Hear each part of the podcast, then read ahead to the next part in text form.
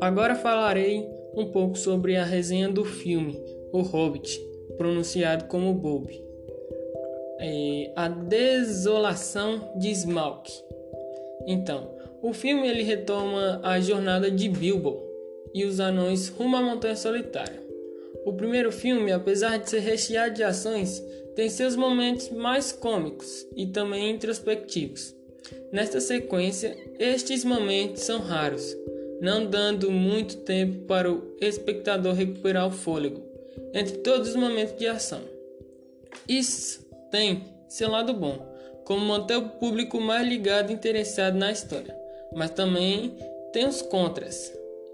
Meu amigo Tiago, por exemplo, sentiu a falta dos momentos onde os personagens interagiam mais entre si e por livre e espontânea vontade, e não somente pela exigência da situação. Meu amigo Tiago relata que o filme é muito diferente do livro, como por exemplo o Metamorfo Bill, que teve sua participação bem reduzida, assim como todo o arco da Floresta Negra e os elfos sendo retratados de forma muito diferente. Tiago relata que a cena em que ele conhece o dragão, Smaug, e os dois, é, e os dois conversam é incrível. É um dos grandes momentos do filme. Ver o quanto pequeno Bilbo ganhou a confiança a ponto de tentar confundir o lendário Smaug.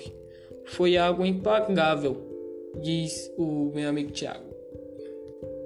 Relatou ele também que de todos os filmes da Terra-média, esse é o que tem o melhor final, acabando com um gancho enorme para a sequência. É isso, obrigado por escutar até o final. Até mais.